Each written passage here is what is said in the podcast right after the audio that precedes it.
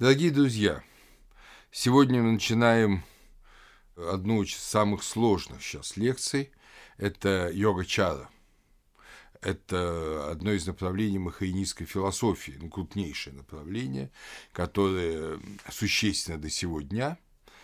И очень многие ученые, даже индологи и буддологи, даже не говорят подробно об этой философской школе, просто оговаривая то, что это очень высокий уровень там, философской спекуляции, и она трудно понимаема. Но, правда, другие, и вот в энциклопедии религий, и у Торчинова в его лекциях по буддизму йога-чаю уделено большое внимание. Действительно, это э, направление, которое, я бы сказал, вот как-то часто бывает, довело до предела открытие, духовное открытие самого Сиддхартхи Гаутамы, и этот предел оказался полной противоположностью учению самого Сиддхартхи Гаутамы. Кроме того, йога-чара очень близка, хотя тоже во многом и отличается, об этом будем говорить с вами, целому ряду направлений идеалистической э, философии Запада от неоплатоников, ну, в общем, до Канта, до самых последних открытий в области философии, до даже Гусарля. И об этом мы тоже будем говорить сегодня в лекции. Так что это интересное явление, но предупреждаю сразу, непростое. Приготовьтесь внутренне работать, дорогие друзья. Йогачара буквально – это практикующий йогу. Тот, кто практикует йогу, ну, то есть, как вы понимаете, э, аскетическое подвижничество. Образно, описательно можно назвать йога-чару, если переводить слово йога, это путь соединения. Сама эта философская школа стала йогой, то есть внимательное, глубокое прочтение трактатов йога-чары приводит к религиозному результату, человек меняет строй своего сознания и открывает некие новые э, типы, новые формы своего видения. Главная идея йога-чары как и всего буддизма, преобразование омраченного и грезящего сознания в сознание очищенное и бодрствующее, то есть достижение э, состояния будхи, бодрствования. И мы никогда не должны забывать, что йогачара – это не отвлеченная философия, это не размышление мыслителя, какого-то одного, да, это размышление мыслителя, но для того, чтобы тысячи людей, следуя за ним, достигли тех состояний просветления, самадхи, которые этот мыслитель, видимо, сам достиг и считает э, великолепным плодом человеческой жизни. Второе название этой философской системы – это Виджняна Вада – ну, вада – это от слова, да, знание, ведать, учение. А виджняна – это слово, которое обычно переводят как сознание на европейский философский манер consciousness. Но это не совсем правильно. Слово «виджн» означает «раз», если, то есть развлечение, разделение. Если наше слово «сознание» предполагает соединение, помните знаменитые слова из беседы Яджнавалки с Майтреей «нет после смерти сознания», то есть нет после смерти двух сознающих. Это самджна. Вот самджны нет. А есть что? Вот тогда Сыркин перевел это как познание. И это неплохой перевод, но вообще более точный это перевод разумность. То есть, когда человек э, не разделяет объекты субъекта, а когда их соединяет вместе. Он разделяет, чтобы соединить. И поэтому самджне противоположное как раз виджняна. Вот виджняна – это познание в Упанишадах. Это то, что соединяет. И йогачара Виджняна Вада – это учение о сознании. Или, как еще ее называют, Виджня Птиматра – только лишь сознание. Или Виджня Наматра – тот же самый перевод, только лишь сознание. То есть это учение, которое, прямо сразу забегая вперед, чтобы никаких э, у вас не было иллюзий, это учение о том, что существует только сознание. То есть, если угодно, это субъективный идеализм. Но не так все просто, все еще сложнее. Не случайно Толчинов э, в своих лекциях о йога-чаре сказал, философская школа йога-чара является, по-видимому, сложнейшей из всех не только буддийских, но и вообще индийских систем. Создатели йога-чары братья, иногда их называют молочными братьями или сводными братьями, Асанга, по-китайски Уджу, и Васубандху, китайской Шидзин, Васубандху автора Бидар Макоши. Они жили в Индии на рубеже 4-5 веков после Рождества Христова, когда в Индии был полный рассвет культуры. Вот этот период – это полный рассвет культуры индийской, это империя гуптов. А в индуизме это эпоха Даршан, в буддизме это философия йога-чара, это невероятное развитие математики, введение категории нуля, кстати, тоже связанное с Шуньявадой, йога-чарой. Э, это, естественно, драматургия Калидаса, скорее всего, на это время приходится, Шкунтала – театр индийский. То есть это очень красивая, очень богатая эпоха невероятного цветения жизни вообще и интеллектуальной жизни в том числе. Асанга, то есть вот создатель да, йога-чары, по э, буддийской традиции был вдохновлен самим Майтреей, Буддой будущего, о чем и говорится в некоторых текстах на создание йога-чары – Иногда ученые думают, что это на самом деле некий монах, учитель, который имеет то же имя – Майтре Янатха. То есть есть разные точки зрения. Но как бы там ни было, Йогачара говорит, что целая группа текстов была дарована открыто Асанге Майтреи. Обычно ученые называют эти тексты второй волной Махаяны.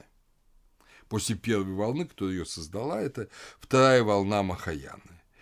Эти учения – это Матхьян Тавипхава, учение о нахождении середины между крайностями, Йогачара Пхуми Шастра, трактат о ступенях йогической деятельности, Махаяна Сутра Ланкара – украшение из сутры Махаяны, где истинная реальность описывается в категориях великого атмана, высшего атмана, чистого атмана, вплотную приближаясь к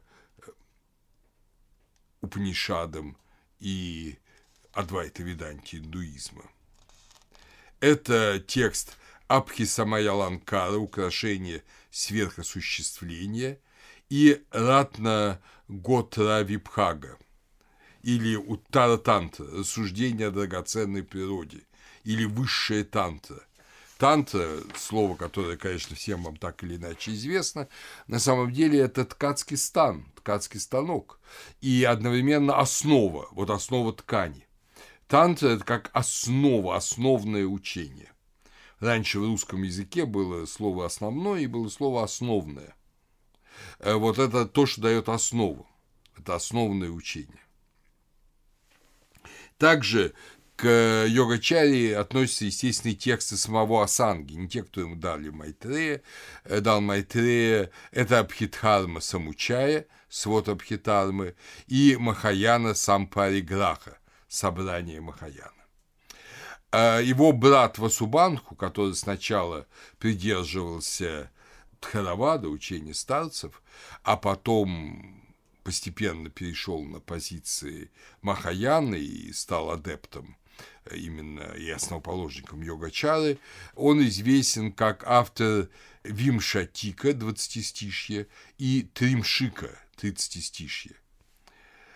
Компендиум комментариев к Васубанхе и вообще к Асанге Васубанхе составил в Китае Сюанцзян уже в VII веке.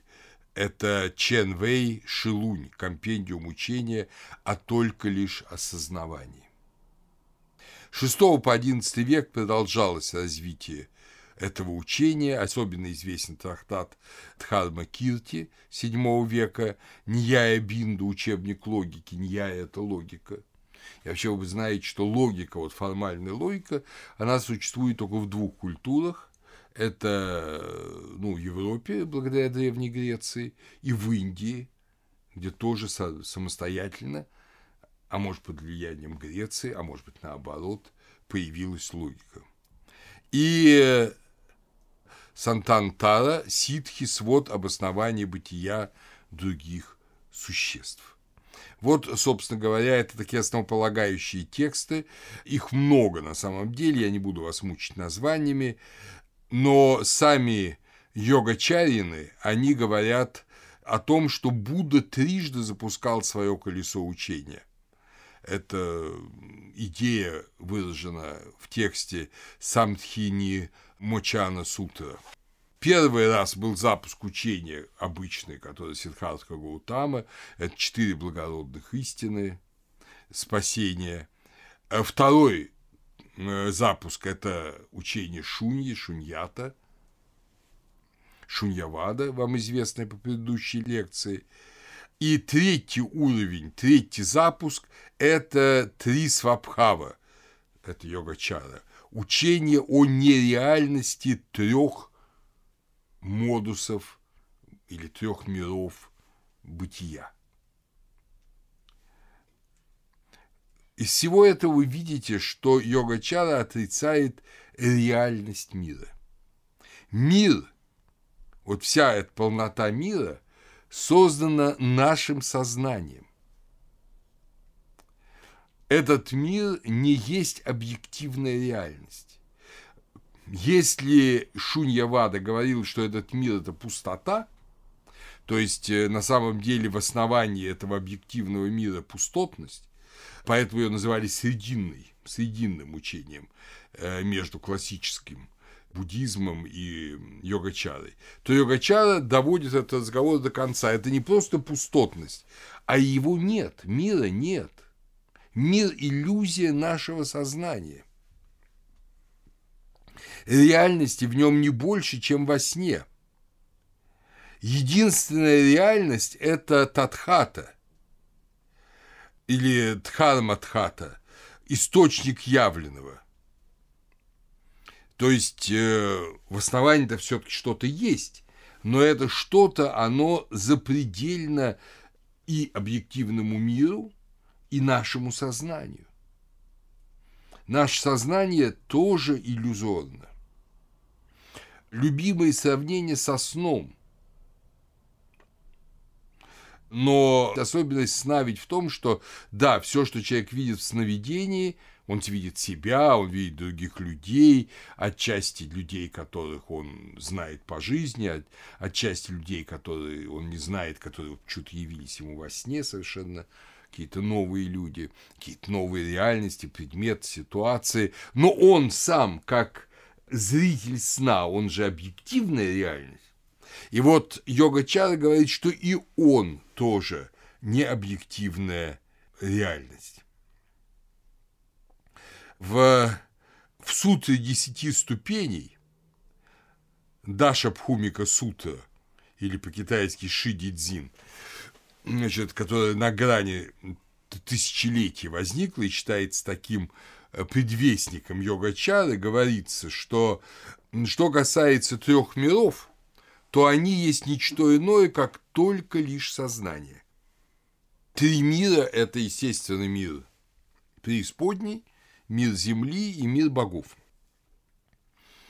Уже чистая йогачарская Ланкаватара Сута говорит, человек, непрерывность, сканхи, помните, пять груд, да, скандхи, причинность, дхармы, первичная материя, создатель Ишвара, Господь, я утверждаю, что все это только сознание. То есть это только мой сон. Но дальше делается следующий шаг. Но само сознание Виджняна не абсолютная реальность, но иллюзия, формирующая сансару.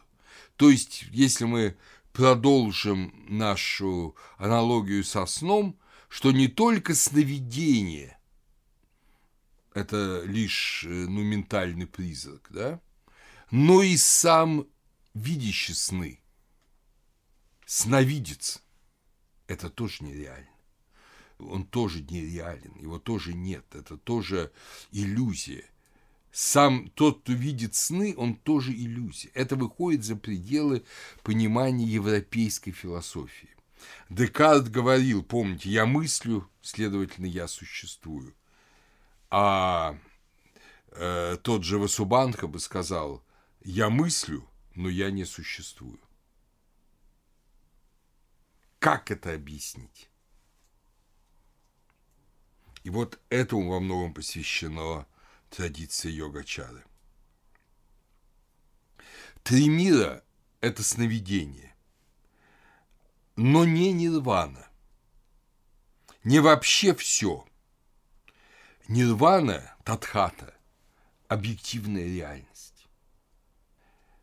За тотальным сновидением, куда включается и сам видящий сны субъект, лежит объективная реальность порождением которой является этот субъект, грезящий субъект. И задача подвижника – изжить сознание, которое конструирует миры, заменяя его недвойственным гнозисом, то есть, где нету зрителей зримого, недвойственным познанием, которое на санскрите называется адвая джняна, уже не виджняна, а джняна, знание, но адвая, недвойственное знание. Нету у объекта субъекта. Нету даже субъекта. Но есть вот это абсолютное бытийное то, Татхата, которое порождает и объект, и субъект, и надо отказаться, надо освободиться от иллюзий не только объектно-субъектных отношений, но и от иллюзий субъекта. До этого, пожалуй, не доходил ни Беркли, ни Кант, ни Гуссерль даже. Хотя Гуссерль ближе всех в 20 веке подошел вот к этим идеям.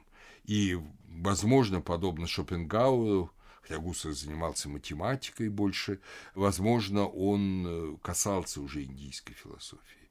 И что-то вот навеяло на этот, потому что до этого европейское сознание просто не могло себе этого представить. Этого не может быть.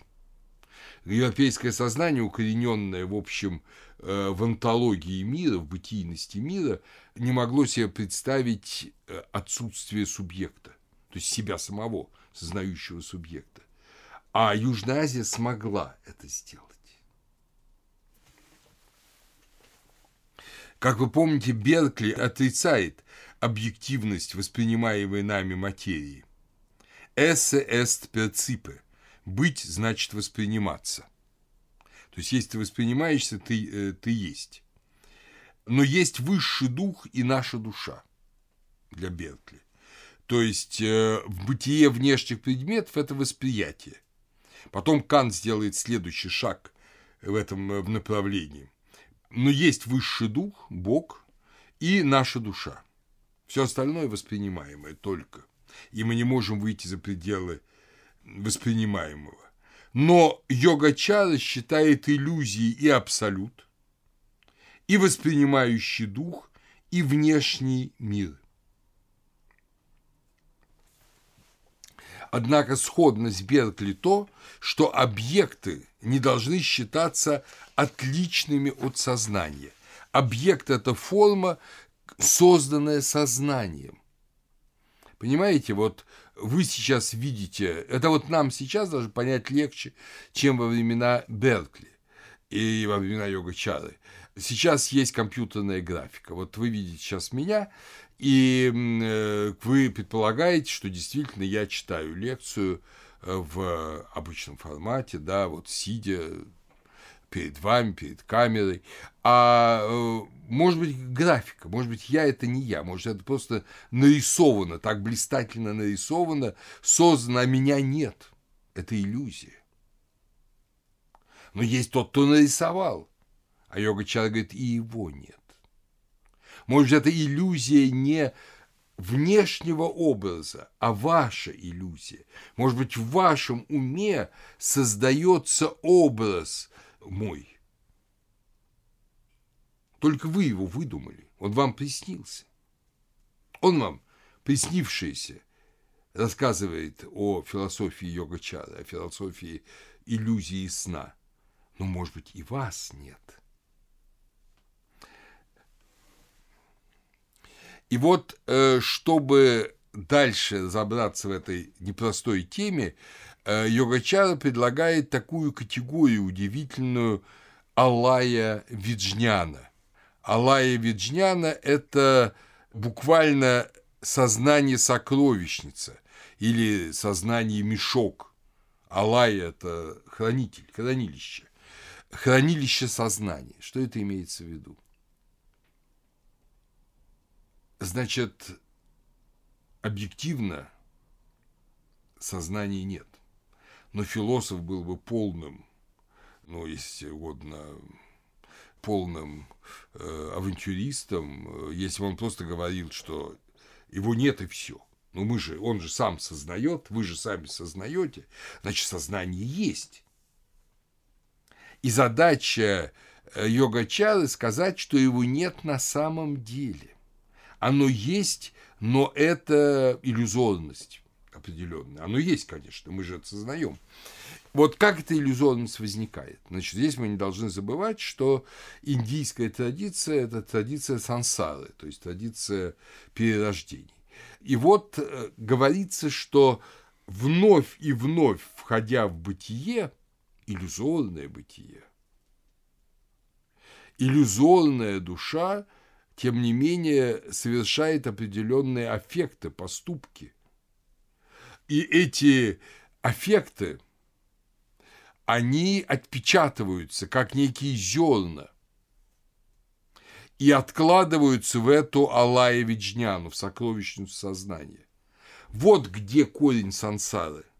Совсем не в том, что там ну, человек несет на себе следы прошлых деяний а то, что в его, в этом мешке сознания, проходящего от рождения к рождению и начинающегося в бесконечности, в нем откладываются наши аффекты, клеши на санскрите. Откладываются постепенно и творят бытие. Но бытие тоже на самом деле не онтологическое, а только в области познания, только в области гносеологии существующей. Опять же, вы должны понять, что вся эта философия направлена на одно. Вдумчивое ее прохождение разбивает представление о человеке как о «я». Это очень важно для буддизма. Если христианство говорит о «я» как об ответственной единице, мы должны понять, что мы личность, мы ответственны – мы рождаемся в этот мир, выполняем определенную миссию и судимся за то, насколько хорошо мы ее исполнили, и перед нами вечность, в которой эта личность будет существовать.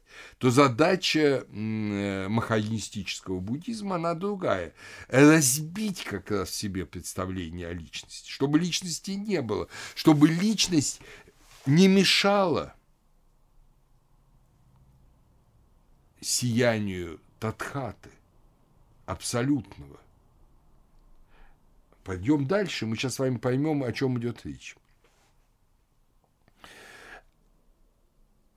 йога-чара не отрицает то, что есть внешний мир. Он, может быть, и есть. Но это вещь в себе, которую мы никогда не познаем.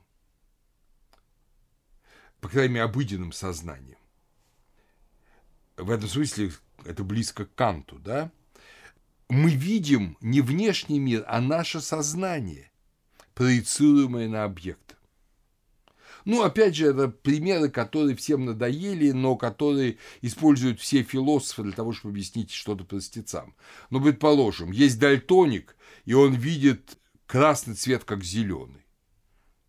Объективно, что там, красный цвет или зеленый у там определенного предмета, скажем, большевистского флага.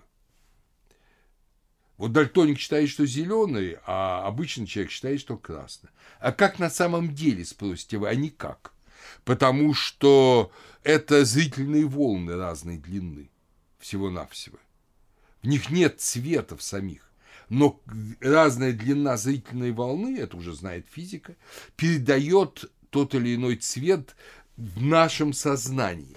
А когда сознание другое у дальтоника, ну, некоторые искажения, да, некоторая аномалия сознания, тогда ему этот цвет кажется зеленым.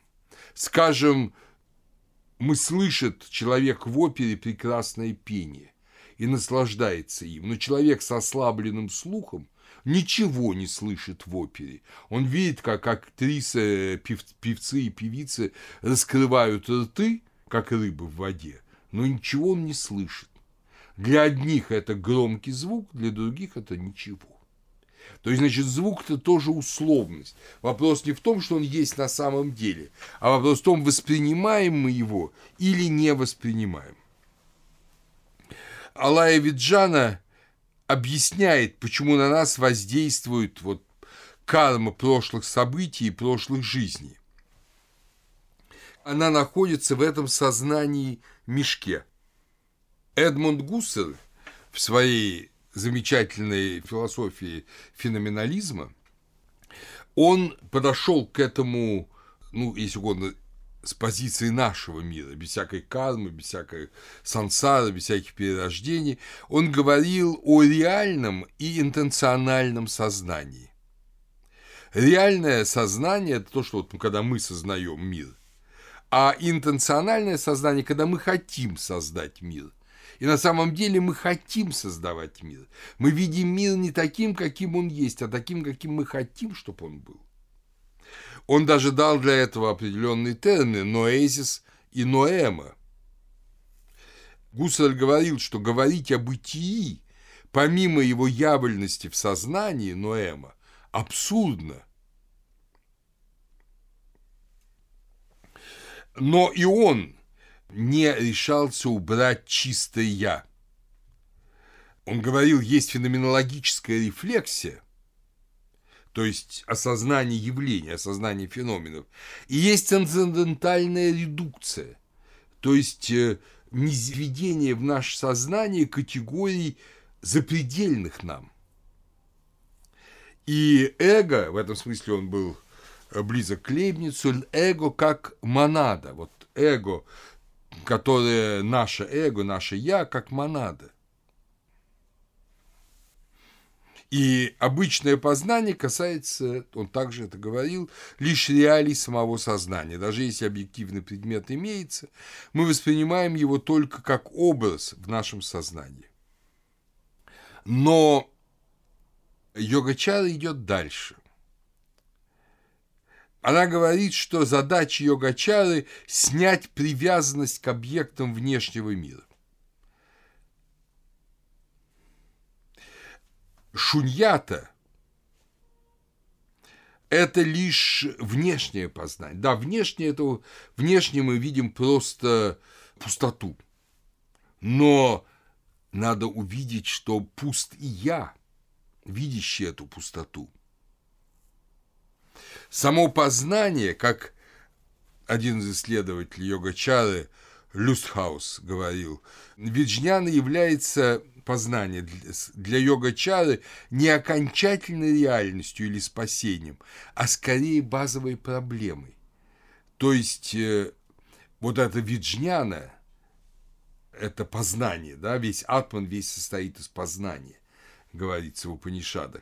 То есть это предельная вещь, осознание своего тождества с атманом. А для йогачары это проблема, ее надо снять. Потому что, вы помните, с чего начинает Будда? Будда начинает с того, что если мы к чему-то стремимся, мы этого не достигаем. Если мы стремимся к э, единству Атмана и Брахмана, мы тогда, значит, не достигаем этого, и отсюда Упанишады неработающая вещь. И он как раз о многих вопросах молчит. А вот Махаяна по ряду причин не молчит. Какие это причины, я объясню чуть позже. И она пытается выйти из этого противоречия. Молчать нельзя. Ну, я уж ладно, я вам скажу, почему молчать нельзя. Молчать нельзя, потому что тогда главная идея Махаяны – это помощь обычному человеку со стороны бодхисаттв теряет смысл. Если непонятно, существует архат или не существует, если он по ту сторону реальности, значит, тогда никаких бодхисаттв нет. А если они есть, надо объяснить, как это существует. И вот для этого делается как бы новый, новый подход. Задача йога-чары – снять привязанность к объектам внешнего мира. Потому что привязанность к объектам внешнего мира, очевидно, – ввергает в сансару. Очевидно, накапливает эту Алаю Виджняну и ведет к новым перерождениям. Для классического буддизма снять привязанность как, как делал Будда. Ну вот там, помните, его послушник влюбился в какую-то там шатрийскую красивую девушку. Кто-то ему говорит, ну ты представь себе, какой она будет, когда она будет старухой, когда она будет там умрет, как она будет разлагаться. Неужели ты все это любишь? Ну и вот это помогло. Молодой человек больше не думал о кшатрийской девушке, а пошел за Сидхарткой Гаутамой. А Йогачара говорит иначе. Красота – это то, что представляется. И старуха – это то, что представляется. Сначала ты формируешь образ, любимый или ненавидимый, а потом влюбляешься в него или отталкиваешься от него. Ты любишь не девушку, а свою иллюзию. Ты страшишься не старухи, а опять же своей иллюзии. Ты создаешь эти миры.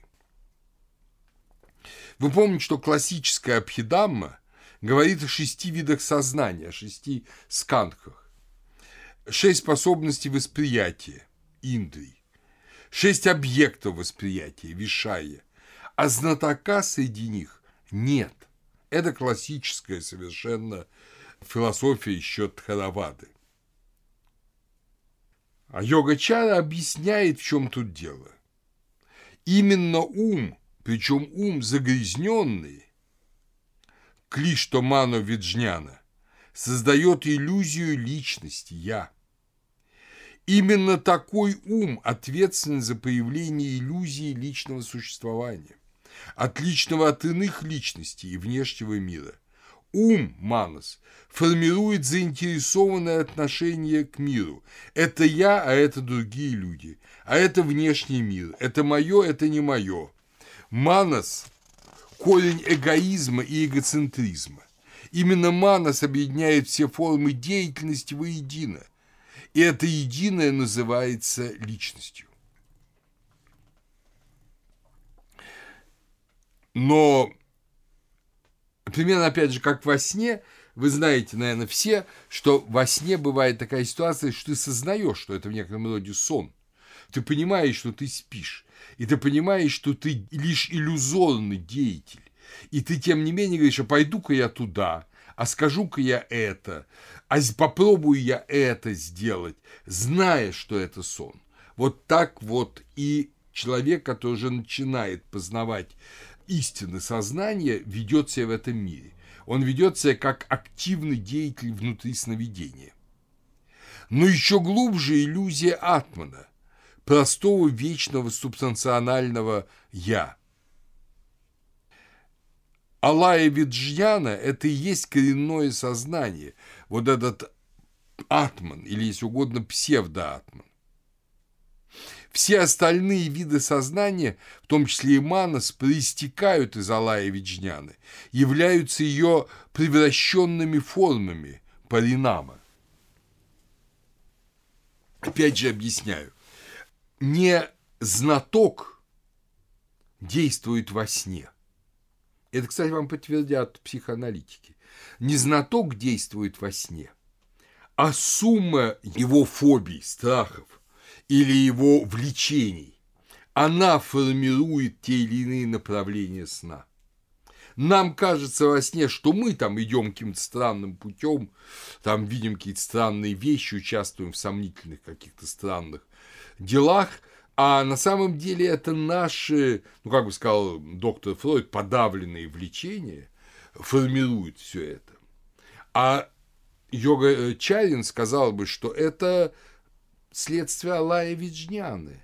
Это следствие тех семян биджа, которые в ней, семян наших вот эмоций, наших аффектов, страстей, клеша.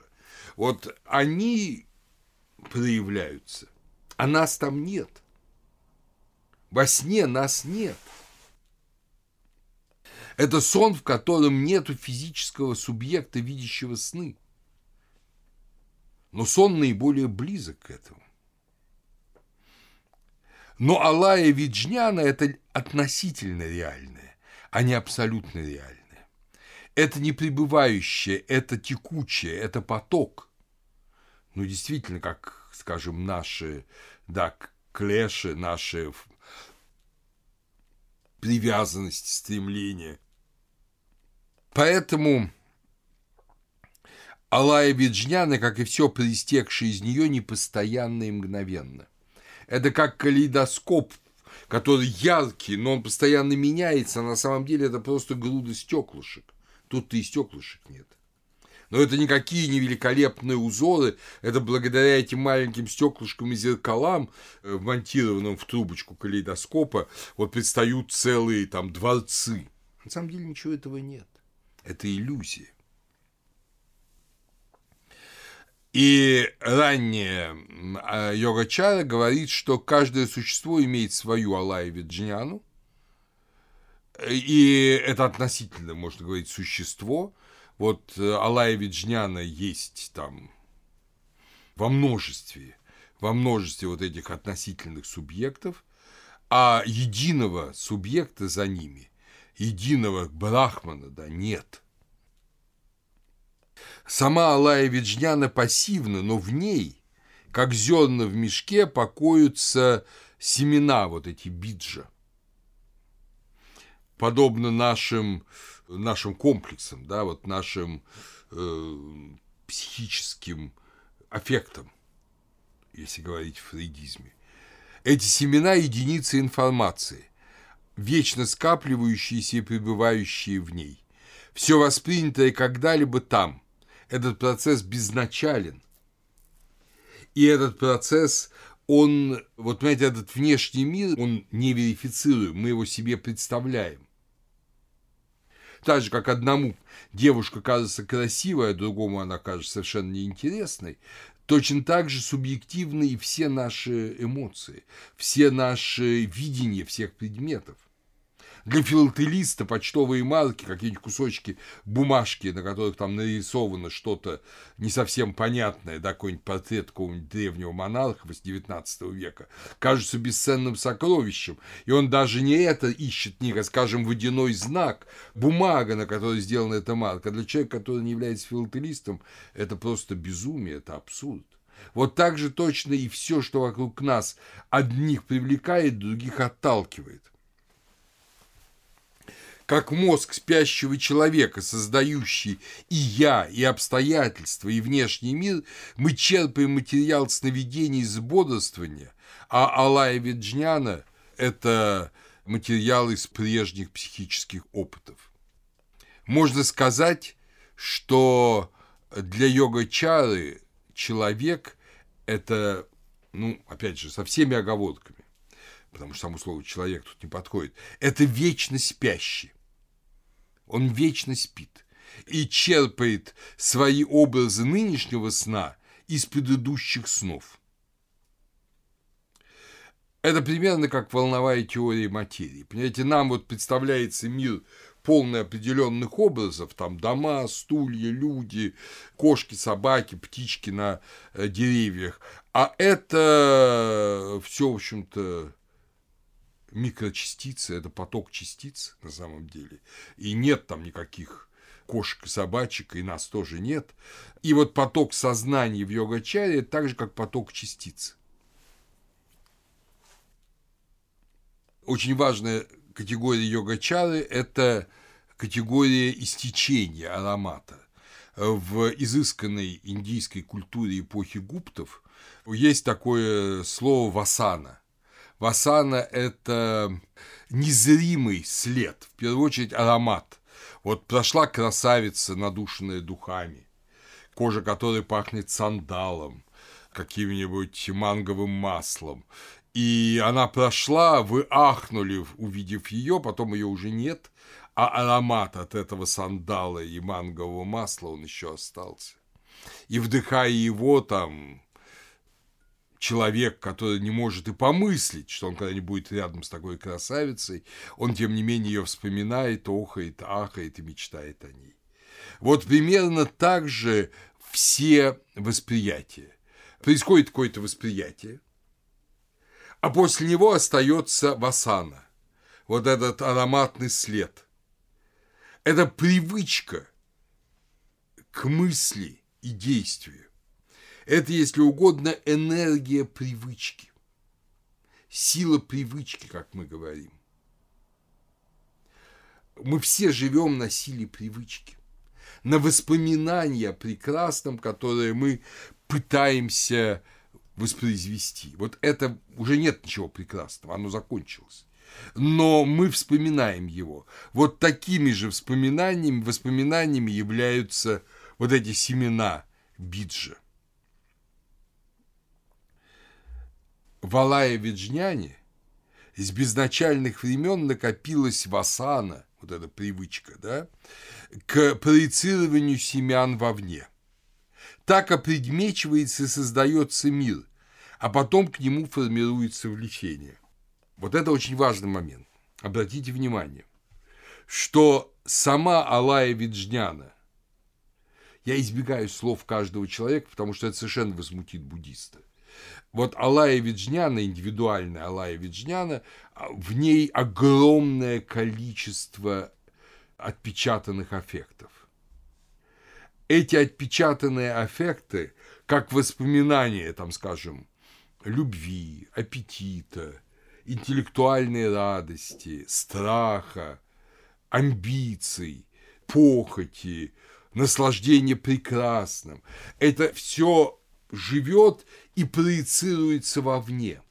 И благодаря этим проекциям мы видим прекрасную девушку, мы видим золото, мы видим э, себя предводителем войска, царем, Наполеоном. Мы видим себя богачом или, наоборот, каким-то странным фобием нищим. Эти миры не настоящие. Это нами созданные миры из наших прошлых аффектов. Объективности в них не больше, чем в сновидении. Это энергия привычки, по-китайски си-ци, ну вот васана, да, это то, что создает наш мир. Наш мир не только, как бы сказал Кант, это иллюзии предмета, потому что вещь в себе и вещь э, для нас это совсем разные вещи. А нет никакой вещи в себе. Нет вещи в себе. Не то, что мы кроме наших впечатлений, ничего не можем видеть. А нет ничего, кроме наших впечатлений. За нашими впечатлениями нет ничего. Скорее всего. Впрочем, тут начинаются расхождения между отдельными традициями йогачары. Но в любом случае подвижник йогин – должен развернуть сознание от внешнего мира к самому себе. Этот разворот сознания Это важнейший аскетический прием. И он достигается в том числе и чтением э, йогачарических трактатов. Этот э, разворот, который получил специальное название Ашрая Паравритти, разворот в основании, это то, без чего невозможен поворот к Будде и Нирване. Пока человек воспринимает этот мир как реальность, от которой он должен или бежать, или которой он должен как-то себя соотносить, или которую он должен любить, до тех пор у него нет никакого пути к Будде. Он должен войти в себя. Он должен этот внешний мир представить лишь частью, лишь своим миром, лишь внутренним миром. Возможно, это тоже упаи, возможно, это тоже такой прием, но очень важный прием. Что же должен сделать аскет, чтобы достичь этого состояния Ашрая Параврити, разворота в основании? Он должен опустошить Алая Виджняну от семен опыта и от их остаточных действий в асан. Не только не смотреть на красивую женщину, простите, но и не вдыхать ароматы ее духов. То есть не только не иметь в себе вот этих страстных отпечатков, но даже их последствия из себя убрать. Тогда остается чистая, пустая Алая Виджняна, мешок опустошен. И тогда из Виджняны она становится чистым знанием Джняной, из распознавания. Виджняна – это распознавание. Становится Джняной. Вот когда это происходит, путь к нирване завершен. То есть надо перейти от грахака, эмпирического субъекта, Гуссель назвал бы это ноэсис, да, к грахе, переживаемый им мир объектов, ноэма, и исчерпать его. Те мыслители йога-чары, которые задавались вопросом множества существ, говорили, что у каждого существа свой внешний и внутренний мир, каждый живет в своем мире, у каждого своя индивидуальная Алая Виджняна. В этом смысле немножко похоже на монады Лейбница. Да? Но тот, кто достигает всеведения, сарваджнята, знает миры всех существ. Здесь принципиальное отличие и от Лейбница – где монады не проникают друг к другу, и от Гуссерля, который говорил, что даже абсолютный предмет, Бог, не мог бы созерцать вещи иначе, чем в явлении.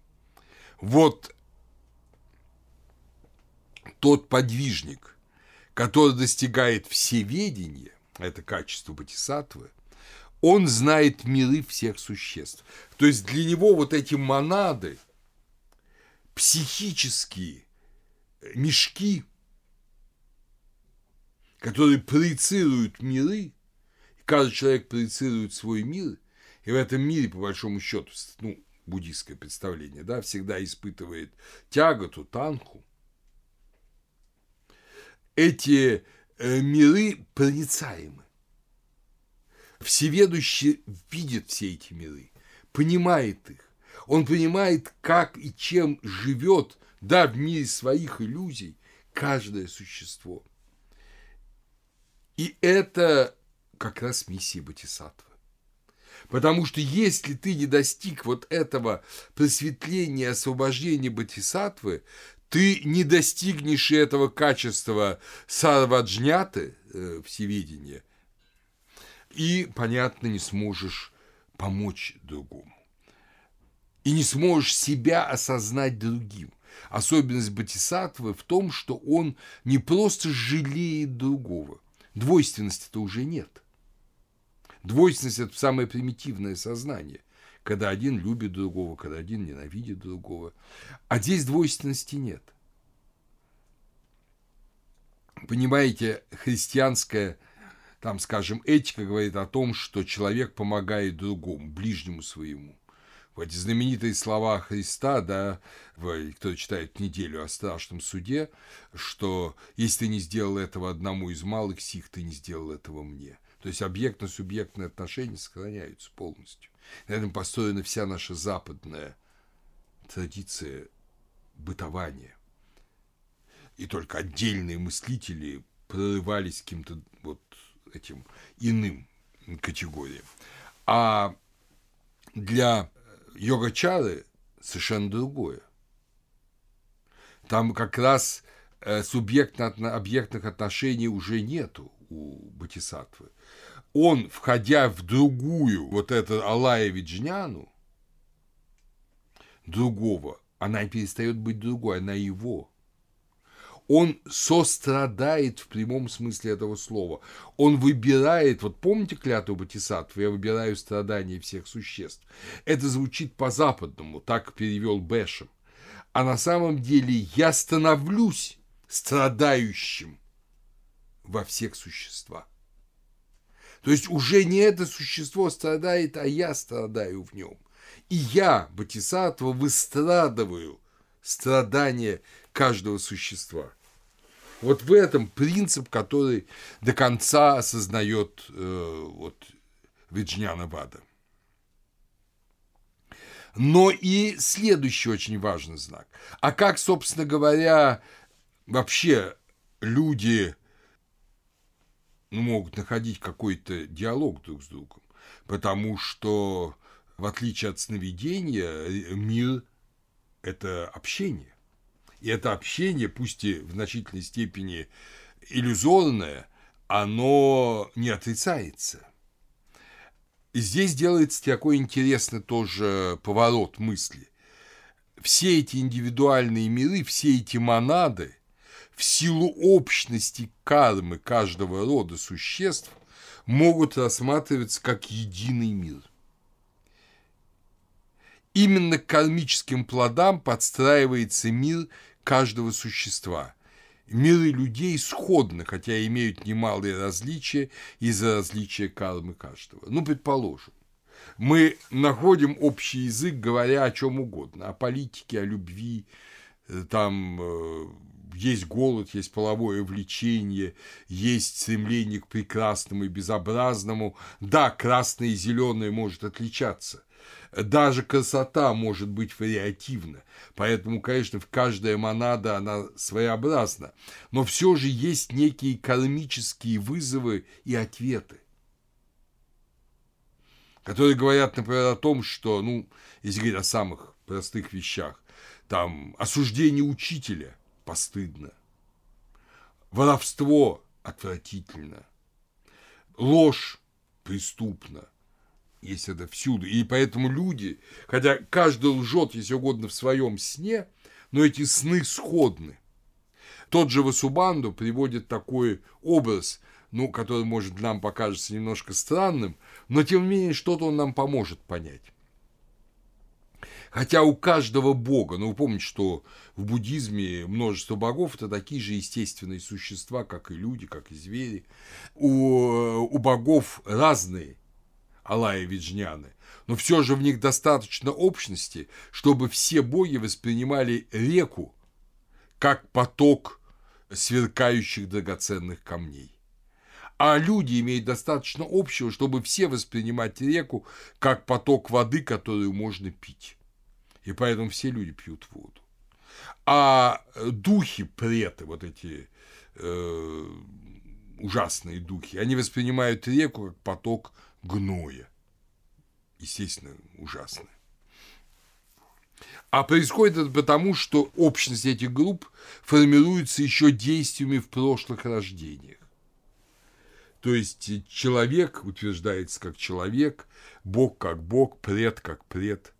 Сама же, более того, поток вот этих, поток сознания, поток вот этих частиц одних существ может влиять на других. Более сильные ментальные потоки оказывают влияние на иные, нуждающиеся в этом. Отсюда при всей замкнутости монад возникают отношения учителя и ученика, Будды и его последователей. Так объясняется учительство и власть в мире, и власть в семье, и, э, конечно же, миссия Батисатв. Виджнептимата Ситхи Шастра прибегает к такому образу, вот и этот образ, может, вам будет тоже понятен. Если в каком-то зале зажигается много ламп, то мы видим не свет отдельных ламп, а мы видим светлый зал, зал, который залит светом. Да, когда в церковном паникадиле, ну, раньше, да, заживая, зажигаются сотни свечей, тогда вся церковь сияет светом. Мы уже не видим свет одной свечи, мы видим этот свет, хотя, конечно, каждый огонек тоже виден. Так и миры множество людей образуют единую согласованную реальность. Я попробую вам из нашей культуры дать такой пример. Стихотворение создано, написано Пушкиным в его селе Михайловском. Вот Пушкин в своем мире, один в своем кабинете, гуляет там по берегам прекрасных вод, вот создает э, какое-то стихотворение. Но мы сейчас, не находясь в Михайловском, а находясь где угодно, в Москве, в Мельбурне, там, на Камчатке, в Украине или э, в России, мы, э, читая это стихотворение Пушкина, входим в его мир. Мы входим в его Алая Виджняну. И те, кто имеют дар большего такого сопереживания, те больше входят. Вот приехал к Пушкину в его Михайловское Пущин. И Пушкин ему читает это стихотворение, как на известной картине, да? Пущин слушает своего Пушкина, не объективного Пушкина, а того, кто создан его сознанием. А и Пушкин читает своему Пущину, а не тому, который объективно где-то существует. Но в силу кармического сходства реальные Пушкин и Пущин воспринимают друг друга. Вот так йога-чара, освобождая от иллюзии собственного бытия, восстанавливает все равно необходимость общения и отводит от опасного края солипсизма. Когда человек говорит, что он будет жить один, да, я гений, я буду жить один. Нет, ты должен наоборот, чем ты глубже видишь бытие, тем ты должен больше принадлежать всему миру и открывать себя всему миру этих страдающих Алая Виджнян. Отсюда медитация йога-чара, которую тоже надо сказать пару слов, она знает несколько ступеней. Когда мы переходим от совершенно нашего обыденного сознания к вот этой традиции, которая есть и учение, и аскетическая практика, то первое – это состояние так называемое ушмагата авастха, состояние теплоты – продукты мысленного конструирования перестают восприниматься как внешние. То есть мы понимаем, что красивая девушка, она красива в нашем сознании. Что вкусное, там, скажем, яблоко, оно вкусное в нашем сознании. И так далее, и так далее. Вот это первый шаг, без которого нельзя, который отличает уже новоначального йогина от простеца, который живет в мире иллюзий, которые он воспринимает за действительные формы, который живет в мире снов, наивно думая, что это на самом деле с ним случается. Он думает, что каждую ночь он реально там летает, путешествует, э, общается с какими-то милыми людьми, там бежит от какого-то врага, а днем продолжается та же самая жизнь. То есть ночное сновидение он не отличает от жизни. А вот теперь все сновидение, и то, и то сновидение. Второй этап медитации – все видится как проекции сознания. Не просто это нереально, а что это проекции твоего сознания, грахья викшепа. Это проекция твоего сознания. Третий этап невосприятие познающего, грахака, анупалаптхи. Когда ты не воспринимаешь себя как познающий субъект. То есть, когда уже эти образы идут помимо тебя. Я не сновидец. Сон течет помимо меня. Сон течет, я его вижу, но он идет помимо меня. Четвертое – это так называемая анантатья самадхи, беспрепятственное, немедленное сосредоточение самадхи, при котором прекращается осознание собственного сознания. Ты уже даже не сознаешь, что ты сознаешь. Ты как бы проваливаешься, вот, и начинается такое, понимаете, вот дрожание света, где тебя уже нет. Те, кто вот не имеют таких опытов, они с трудом это представляют, но тем не менее представьте себе, вот когда давно у меня такой опыт был совершенно спонтанно, когда я еще не знал о всех этих вещах. Я один раз вышел на берег реки зачерпнуть воды в котелок во время похода, и вдруг ощутил, что мир вокруг есть, река течет, лес стоит – а меня нет. Через меня просто дует ветер. Вот это примерно то же самое, но только опытный йогин все это уже создает э, усилием некоторым и впадает в это состояние, в котором тебя уже нет, а есть такое равномерное, ну, они разные э, видят по-разному, мерцание света или такая вот сияющая тьма, какие-то разные такие состояния. После этого как раз происходит поворот сознания Ашрая Параврити. Поворот сознания приводит к тому, что ты воспринимаешь каждое существо как самого себя. Его страдания – твои страдания.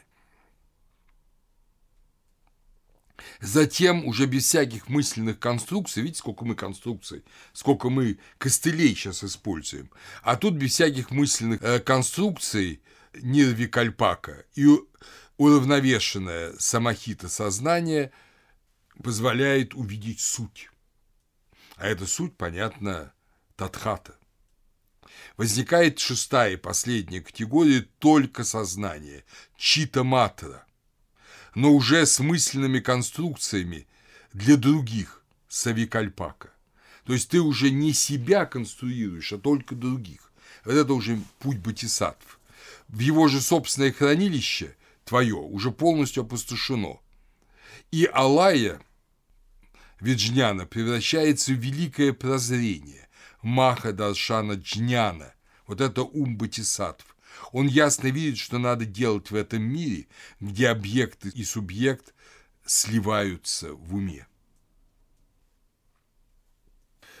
Опять же, для примера, чтобы вас окончательно не запутать, я приведу это учение трех уровней своей бытия. Три свабхава. Три свабхава. Реального своей бытия нет. И вообще реального я нет. Но фактически существует отсутствие самости. Них свабхавани. Но относительное бытие есть. И вот как в Асубандху – опять же, в своем трактате рассмотрения трех уровней реальности Три Свабхава э, Нирдеша, как он рассказывал об этом. Опять же, обычная индийская банальная реальность. Вот пришел деревенский, сельский факир, фокусник. Э, вокруг собрались там женщины, мальчишки, девчонки, пришли какие-то взрослые люди, какие-то даже старики, которые свободные, которым интересно. И он показывает фокусы. Вот он берет кусок дерева, говорит, видите, это говорит, дерево. А потом определенными действиями создает из этого дерева слона. И все видят этого слона. Хотя это и призрачная реальность. Истинная реальность – это кусок дерева, который остался, по сути, таковым. Призначная реальность, созданная факиром, этим фокусником, это пари калпита. Вот так простец воспринимает весь внешний мир. То есть весь внешний мир – это не кусок дерева, а это вот эта призрачная реальность. И собственная природа простеца, свапха, это тоже парикалпита, это призрачная реальность. Второй уровень – это паратантра, существующая с опорой на другого. Вот тот кусок дерева, из которого творится в иллюзии слон, это опора, это тантра. Это обусловленный феномен. Но в конечном счете дерево так же иллюзорно, как и слон. Единицы бытийности в йогачаре их 100, но они лишь конвенциальные единицы языка в описании психического опыта, а не реальности. Дхармы – конвенциальные единицы языка, категории философские, категории восприятия, их нет. А совершенно реальное, совершенно реальное, парень шпана, присуще Будде. Как предлагает Торчинов э, свою формулу паратантра, да, обусловленная реальность, минус парикалпита, полная призрачность, равно паранишпанне. Видение паратантры такой, как она есть, в ее таковости, татхата, и есть совершенное знание, лишенное объектно-субъектной двойственности. Другое предложение Васубандху мантра, ну, словесная формула, да, посредством которой из куска дерева возникает иллюзия слона, это Алая Виджняна. Слон, который есть чистая иллюзия, это парикалпита. Видимая форма слона – это паратантра. Кусок дерева, превращенный мантрой в образ слона – это паринишпана. Это дхармовое тело Будды. Это бхутта татхата – это единый ум, экочита. То есть в основе всего, в основе всего находится вот некая сущность, из которой факир выстраивает вот целого слона. А эта сущность, которая запредельна всему, этот кусок дерева, он никому не интересен. Смотреть на него никто бы не собрался. Все собираются смотреть на искусство факира, а этот кусок дерева и есть то, потому что он лежит в основе всего. Не было бы этого куска дерева, никакая бы мантра не сработала, никакой бы образ слона бы не возник и так далее, и так далее. Первая интерпретация Васубанду – это классическая йогачара. Вторая – это уже движение к трансцендентальному абсолюту, когда есть единый ум, экочита, вот который как кусок дерева лежит в основании всего. Если угодно, первая традиция – это чистая гносеология, познание несуществующего. Вторая – это антология, познание трансцендентного, познание запредельного. Это поздняя йога-чара, она уже близка к трансцендентальности Канта. В этой поздней йогачаре говорится, она называется еще Кшани Кавада. В первое мгновение Кшана предмет видится в своей таковости. Такое истинное восприятие – это свалакшана. В первый момент люди видят кусок дерева. Все же чудеса-то потом начинаются. Вот это и есть кусок дерева. А вот то, что потом с ним делает факир, это уже все иллюзия. И надо вернуться к настоящему исходному, но в данном случае, конечно, не к куску дерева, а к своему э, вот этому сознанию, сознанию Будды.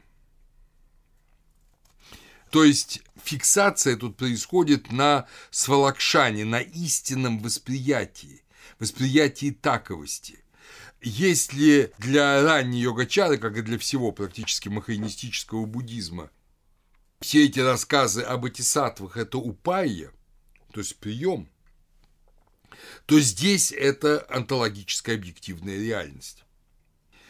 И тогда же она говорит, что нету никакой, нету общности. Вот помните, мы только что говорили об общностях, о том, что благодаря кармической исходности существуют общности. Но поздняя йога-чара говорит о в том, что есть только единичное, в этом смысле она близка к Аристотелю. Нет общего саманья, а только соформное сорупье. Нет человека вообще, есть Иван, Петр, там, кто-то еще, Васубанду, Асанха, а человек – это их соформенное. Так учит Дхарма Кирти, последователь Васубанду в следующем поколении Йогачары. Дхармакирти пишет специальный трактат, который можно назвать «Обоснование чужой одушевленности» Сантанантара. Обоснование чужой одушевленности. Сантана, как вы помните, это поток, поток Дхарм. Поэтому обоснование других потоков. Стоит ли другой психический субъект за телом, которое мы воспринимаем? То есть мы воспринимаем какое-то тело внешнее, да, вот вы воспринимаете мое тело, стоит ли за ним психический субъект. Поскольку никакой мой психический акт не стоит за чужим телом, ну вы же раньше меня не знали, значит, никакого вашего изначального психического акта за моим телом не стоит, говорит Харма Кирти. Следовательно, ему предшествует психический акт другого субъекта. Как во сне –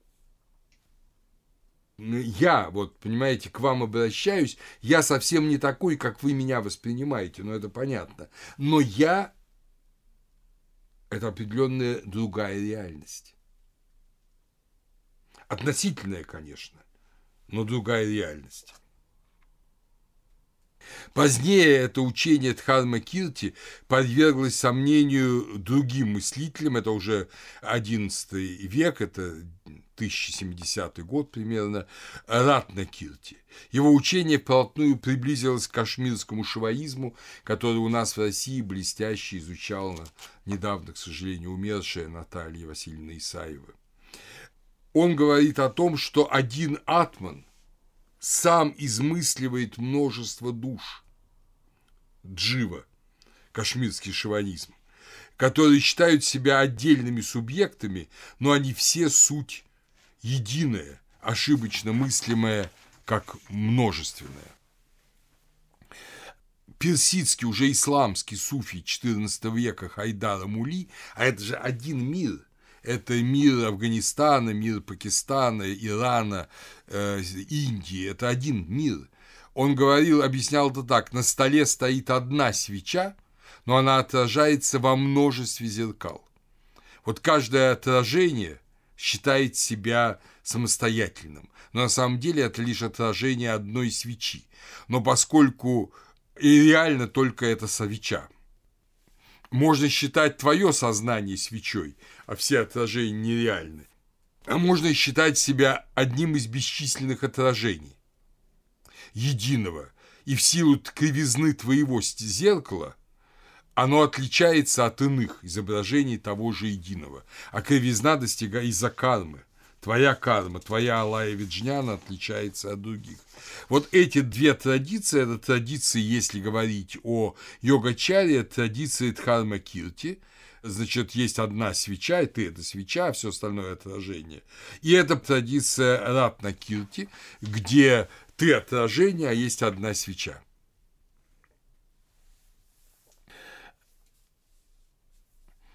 И отсюда утверждается уже известное вам учение Татха Гата Гарбхи. Это трактат о пробуждении веры в Махаяну, Махаяна Шатхатапада, Шастра, около шестого века. Гарбха – это зародыш, вместилище, лона, как вы помните. Субстанция истинной реальности равностна и имеет один и тот же вкус – Истинная реальность, как она есть, только одно. Все дхармы являются только сознанием и по сущности своей не сводятся к различающей мысли. Когда сознание охвачено заблуждением, его непробужденность полагает начало различающей мысли, вследствие чего сознание начинает воспринимать весь мир объектов, ну и в результате сансара. Учение Тадхагата Галбхи предполагает, что каждый может стать Буддой, потому что в нем вот есть потенция буддовости. Эта интерпретация распространена в Тибете. Вторая – это каждый уже Будда.